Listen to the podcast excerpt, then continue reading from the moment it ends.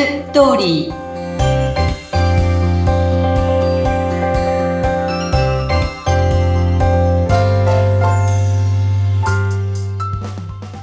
皆様こんにちは結婚相談所ライフツリーの和田光ですこんにちはインタビュアーの山口智子です、えー、和田さん今日もこの番組には素敵なゲストの方お迎えしていますねそうなんです。初めてなんですけど、今、私のところのライフツリーで実際に活動してくれている女性が今日はあの出演してくださることになったので、彼女から実際に活動しててどういうこと、どういうふうなことをやっていて、今どんな感じなのかなって、多分リスナーの方で同じように活動していらっしゃる方もいらっしゃるし、これから活動しようとしてるいらっしゃる方もいらっしゃると思うんですよね。そういう方たちってそういう、あの、本当に今活動してる人の声を知りたいんじゃないかなと思って、今日は特別に出てくださいました。ゆきさんです。はじめまして。よろしくお願いします。こんばんは。こんばんは。お願いします。いや、本当今ね、まさに活動中というところで、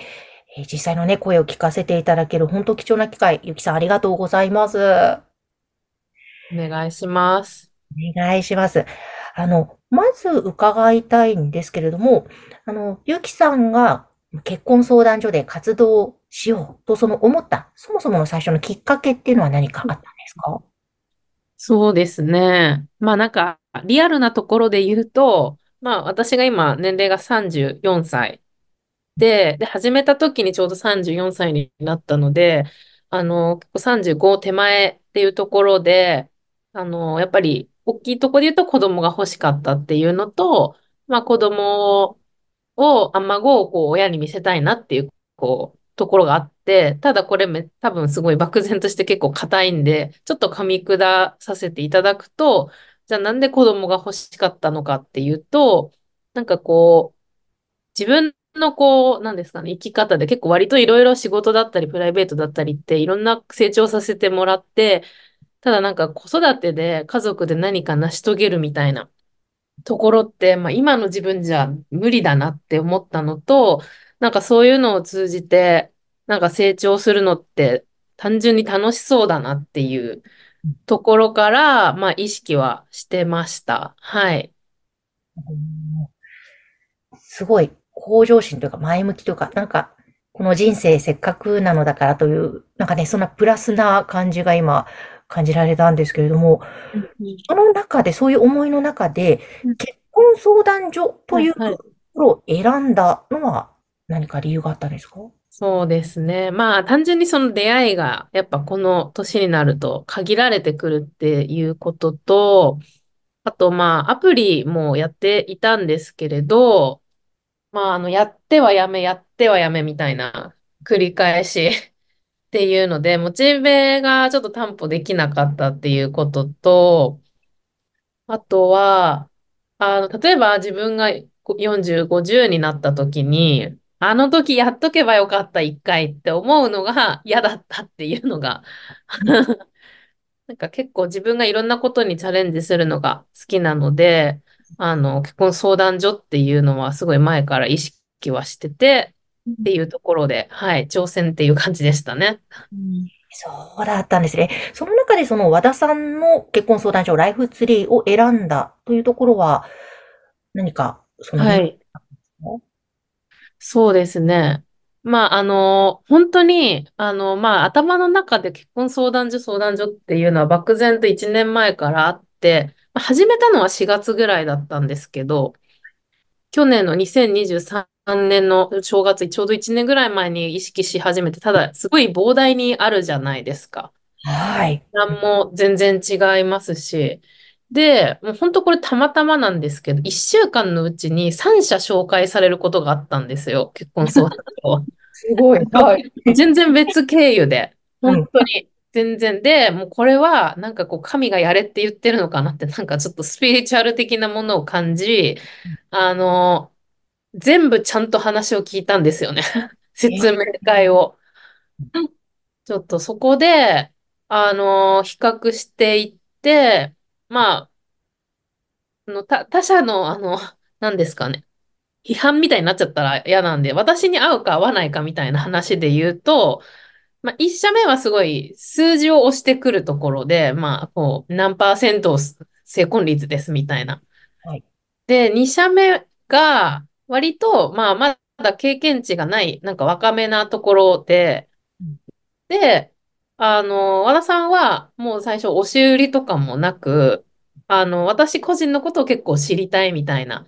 なんか感じで、結構対話をすごい重要視してくれたことをよく覚えていて、まあカフェだったんですけれど、で、なんか、この人とだったら、まあ結構なんか愚痴が多くなっちゃってでも、和田さんどうしようみたいな、なんかこう、一緒に伴走してくれるんじゃないかなっていうのが一番しっくりきたっていうところですかね。なるほど。はい。もうなんか、嬉しいですね、和田さん。ええすごい嬉しいですね。もうよく覚えてます。なんとなくこう、あの、その、会う、会う会う時に、彼女が、こうなんていうのかな、心配そうな、不安そうな感じで、あのーとかって言ってやってきたのが、すごく今でもよく覚えてます。うーん。でも本当、対話をしてくれたというところとは、うんだから伴奏ね、してくれるっていう、その思いで入会したということですが、今、じゃあ実際その活動をされてみて、いかがですか？そうですね。まあ、あの、総集して、今、活動が実際半年ぐらい、あの、やってるんですけれど、まだちょっとすいません。あの、結果にはまだ結びついていないんですけれど、やってみてどうかっていうところだと、すごい、総括するとすごいポジティブで、で、そうですね。まあ、正直すごい大変だと思います。あの、やっぱり調べてたので、大変っていうのは聞いてたんですけど、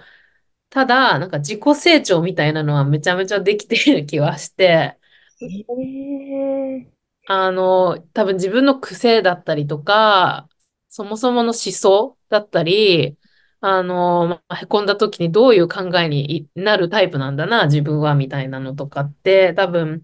アプリとかだと、ああ、自分はダメだな、こう、っていうので、どんどんこう、沈んでって消滅するみたいな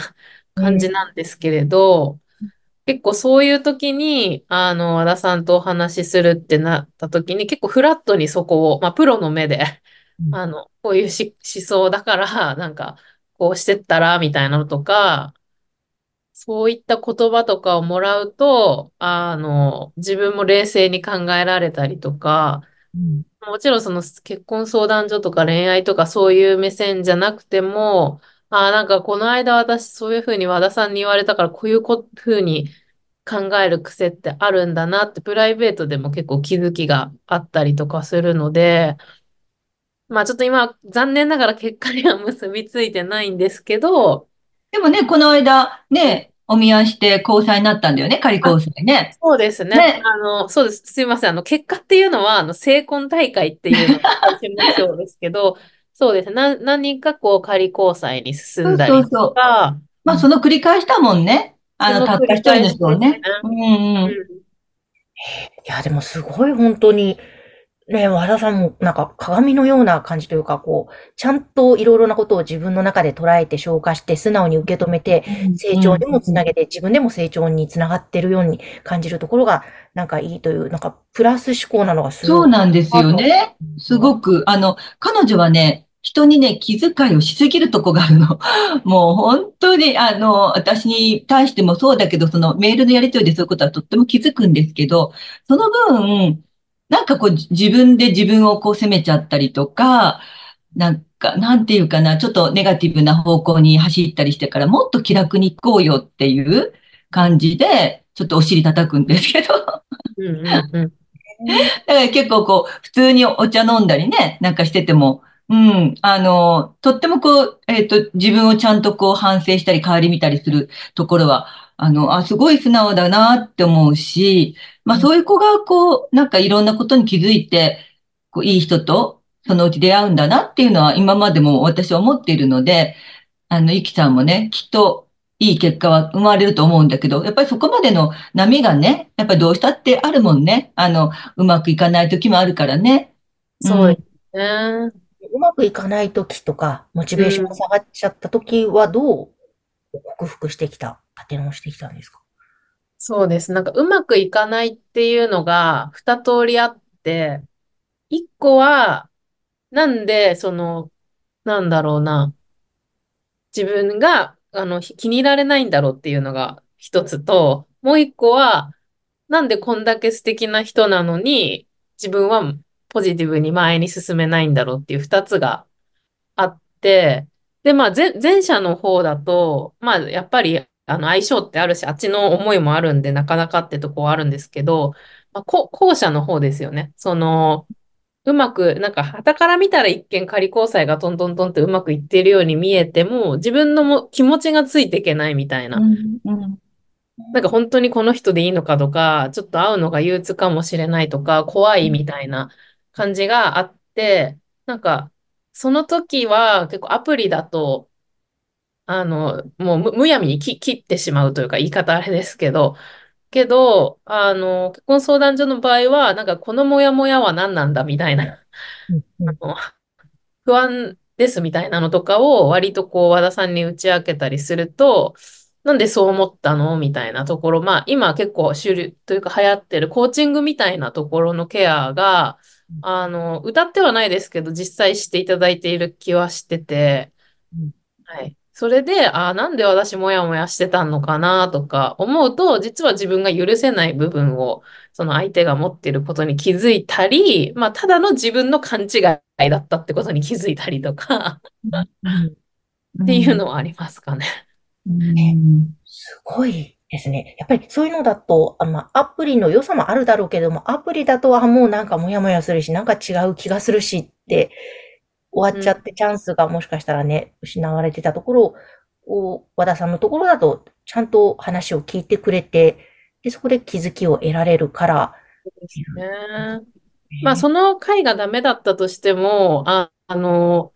前回そういうモヤモヤした理由はこうでこうだったから、じゃあそれを改善するために次はこういうのはどうだろう。で、こうやって言ってたから、この人はどうっていうのを紹介を、あの、直でしてもらえるっていうのは、なんかもう自分で探すのもなんか自信なくなっちゃうじゃないですか。何度もうまくいかなかったりすると。自分の目がダメなのかなみたいな。でも和田さんが結構こう言ってくれたり通してくれる人っていうので、今、仮交際も進んでるんで、なんか、めちゃめちゃ安心感ありますよね。これは嬉しい。ね、笑顔もすごい素敵ですね、ゆきさん。そう、そうなんですよね。素直だしね、明るいし。でいや、そういう、そういうところですよ。そういうふうに言ってくださるんで、もう自分なんかって思っても、そんなことない、可愛いんだからって言ってくれると、あ、嬉しいみたいなのは 単純にありますよ。そうだ、なんか和田さんも前この番組のどこかの配信会で、うんなんか違う気がするってよく言う言うセリフ聞くんですって。でも、あその違う気がするからやめるんじゃなくて、もっとこういう可能性もあるんじゃないって和田さんがいろいろアドバイスして、うん。えー実際にあ、そうですねって言って素直にそれを受け止めてうん。いった、そのデートとかを重ねていってうん成婚された方もいるって確か前教えていたそうですね。うん。去年の12月も近いところではそうでしたね。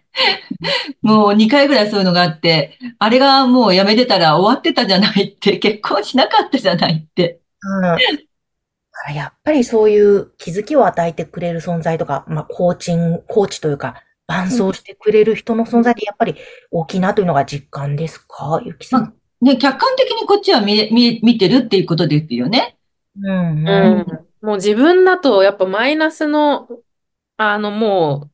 う、何ですかね、ループなので、こんな、こう、下がってっちゃうだけなので、もう、ポジティブに考えれない自分も責め始めるんですよね。多分これ私の悪いタイプ なんですけど、もっと多分自信がある方が多いと思いますけど、そそこをあ、本当ですか？なんかやっぱ自分を責めた方が楽じゃないですか。誰かを責めて変えられないことだったら自分が悪いのかもみたいな。でもそうそれってめちゃめちゃ自己肯定感下げるっていうのは分かりつつ結構性格なんで変えれないんですけど、まあそこを多分和田さんがケアしてくれてるなっていうのはありますし、多分和田さんいなかったら私多分3ヶ月ぐらいで辞めてたと思います。本当にあの、ラジオだから言うとかじゃなくて、ほん、本当にそう思います。う んじゃあ本当にこのまま頑張ろう。結果につなげるようにね、つながるようにね。ですね。うんやっぱり絶対ゆきさんつながるなと今のね内容と表情とか雰囲気とかも含めて、本当素直に正直にそう思ったんですが、なんか和田さんからもありますか？うん。いや、もうあの、結構結婚相談所って自己、自己評価の高い人たちが多い、逆に。だからさっき言ってた、ゆきさんが言ってたような逆の人たち、もう何なのあの人はとかね。なんで私はあんな人と会わなきゃいけないのとか。なんかこう、本当自分にど、どこから来るの？この自信はって思うような人たちもたくさんいるんですよね。でもそういう人たちを変えるというか気づいてもらうのはとっても難しいけど、ゆきさんのような素直な女の子の方が、よっぽどこう、あの、変えて、変わっていく。うん、それで、ね、男の人だってやっぱそんな自信のあるような女の人よりも、ゆきさんのような、こう、本当気持ちの優しくて、あの、人に気遣いのできる人と結婚するのが絶対幸せだから、きっと気づい、分かってくれる人が絶対現れるはずなんですよ。ああ、ありがとうございます。だから私もそれを、あの、うん、その人の、人によってね、そのご縁のタイミングって人それぞれだから、いつってことはもちろん言えないんだけど、でも私は、あ、この人は絶対に結婚できるなと思う人って本当90%ぐらい当たるし、絶対大丈夫っていうことを言う人は決まってね、あの、ちょっと難しい人には絶対言わないから、だからゆきさんは、私はいつか絶対に、あの、出会えると私は思っているので、嬉しい。ありがとうございます。二人で頑張っていきましょう。はい。頑張りましょうね。はい、そして成婚しましたっていう報告をまた楽しみに待っておりますので、そうね、今度またそういうことで、ポッドキャスト出てくださいね。あ、そうですね。成功体験として。うん。いや、であも、、はい。あ、なんか私も今日なんかこう皆さんに伝えられることないかなと思っていろいろ考えてたんですけど、うん。なんか一番自分がやってて、あの、考えが至ったのが、結構その結婚相談所が最終手段と思って、うんあの、もう意気込みすぎちゃうと、うん自分がそうだったんですけど、こうメンタルがこう、本当にグラグラしちゃう。うん。から、一か八かみたいな感じだったりとかうんもどうしようってなっちゃうんで、なんか、その結婚相談所っていうか結婚と向き合う場所みたいなところで心持ちでそうやると結構フラットにうん。できるし、そうんの判断、判断が見誤らないみたいな。うん。うん。で、そのあや見誤誤らないのは、やっぱその一緒に走ってくれる方っていうのの見極めうん。だとは思うので、あの、本当そこは、あの、これからやる方っていうのは、